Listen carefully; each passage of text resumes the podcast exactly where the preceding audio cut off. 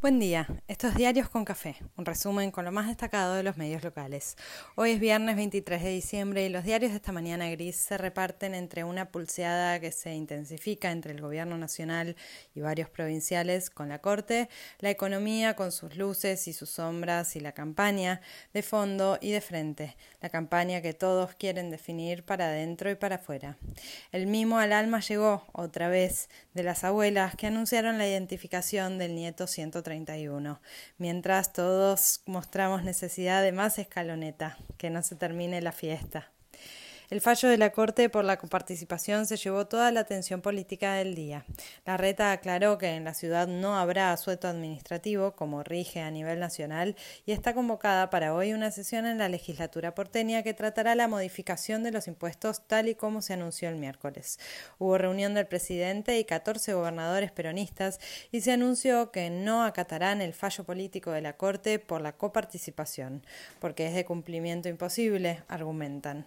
Y y confirman que recusarán a los jueces. Para Clarín, esta crisis institucional es por la pelea entre Cristina y Alberto, y la Corte legislando o metiéndose en definiciones de tinte electoral no tiene nada que ver.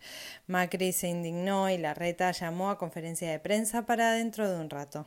Con la sociedad tan lejos como en la discusión sobre el Consejo de la Magistratura, la política pulsea por quién y cómo se planteará el año próximo definitorio y electoral. Todos coinciden en ver esta pulseada por recursos, competencias interpoderes, federalismo y porteñismo como un debate clave y súper lejos de la gente que está cansada y pide muchachos, solo quiero festejar. La oposición, en el medio, se mide las furias y negocia. Horacio Sacapecho ilustra su candidatura. No hay analista que no subtitule que el mensaje del jefe de gobierno de los logros conseguidos sin gritar fueron dirigidos a su rival interna. Patricia insiste que no se baja de nada y se endurece un poco más, si tal cosa fuera posible y todos ponen la expectativa sobre lo que se defina en el encuentro en el country de Cumelén entre Larreta, Macri y Caputo. Si fueran peronistas, todos alzarían la voz contra el dedo y el personalismo, pero los garantes de la República no pecan jamás de esos males. Manes confirma que no habrá interna previa a las PASO y mira desconfiado a los gobernadores. Pichetto pide definición en el espacio. Abuelas de Plaza de Mayo anunciaron el reconocimiento del nieto 131 judicializado y a partir de un dato de alguien que se acercó para avisar hace tiempo, no por consulta espontánea, del hombre involucrado. Cada historia un mundo y todas confirmando el horror de aquellos años. Cristina Kirchner anunció que hablará el martes próximo en un acto en Avellaneda. El Frente Económico trae de todo un poco. FMI, actividad, precios y distribución. El fondo aprobó la revisión de las metas del tercer trimestre y desembolsó casi 6 mil millones de dólares. Massa encabezó el lanzamiento del plan Gas 4 y 5, que promete un ahorro fiscal importante y los empresarios celebraron la previsibilidad. Ámbito celebra que después de cuatro meses de freno la actividad industrial repuntó en noviembre, interanual e intermensual.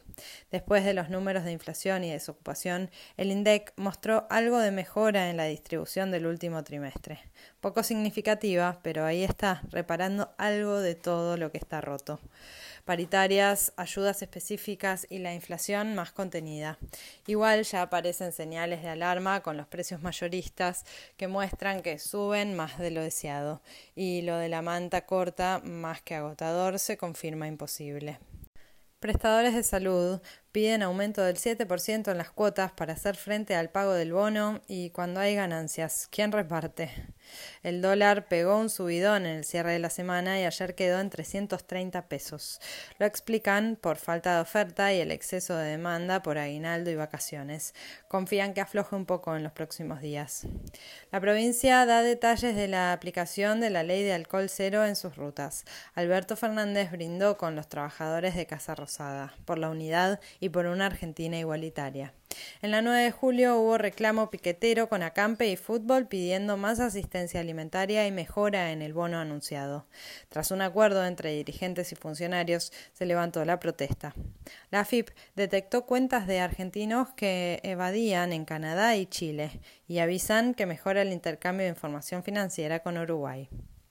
El homenaje al Dibu Martínez en Mar del Plata fue conmovedor y un fiestón. De Paul fue al recital de Tini en el campo de polo y fue furor. Lisandro Martínez será homenajeado en Gualeguay. Messi conmovió a todos agradeciendo un cuento de Cassiari en Perros de la Calle que fue mucho más allá del fútbol y tocó las almas de varios, especialmente los expatriados por las razones que sean, y su lazo irrompible con esta Argentina de locos, locas y una pasión inexplicable. Lula anticipó que alentará el regreso de Venezuela al Mercosur. Uruguay ve bien un tratado del bloque con China y Argentina reactiva gestiones para el ingreso a los BRICS. Estados Unidos se prepara para una Navidad muy fría y con tormentas horribles. Así cierra esta semana y empieza a despedirse el año en un nivel de intensidad que le hace justicia a la locura general. Diarios con Café se toma unas semanas de descanso para refrescar la cabeza y recuperar energías. Nadie espera un 2023 calmo, así que lo necesitamos. En unas semanas nos reencontramos, que sea con paz y alegría.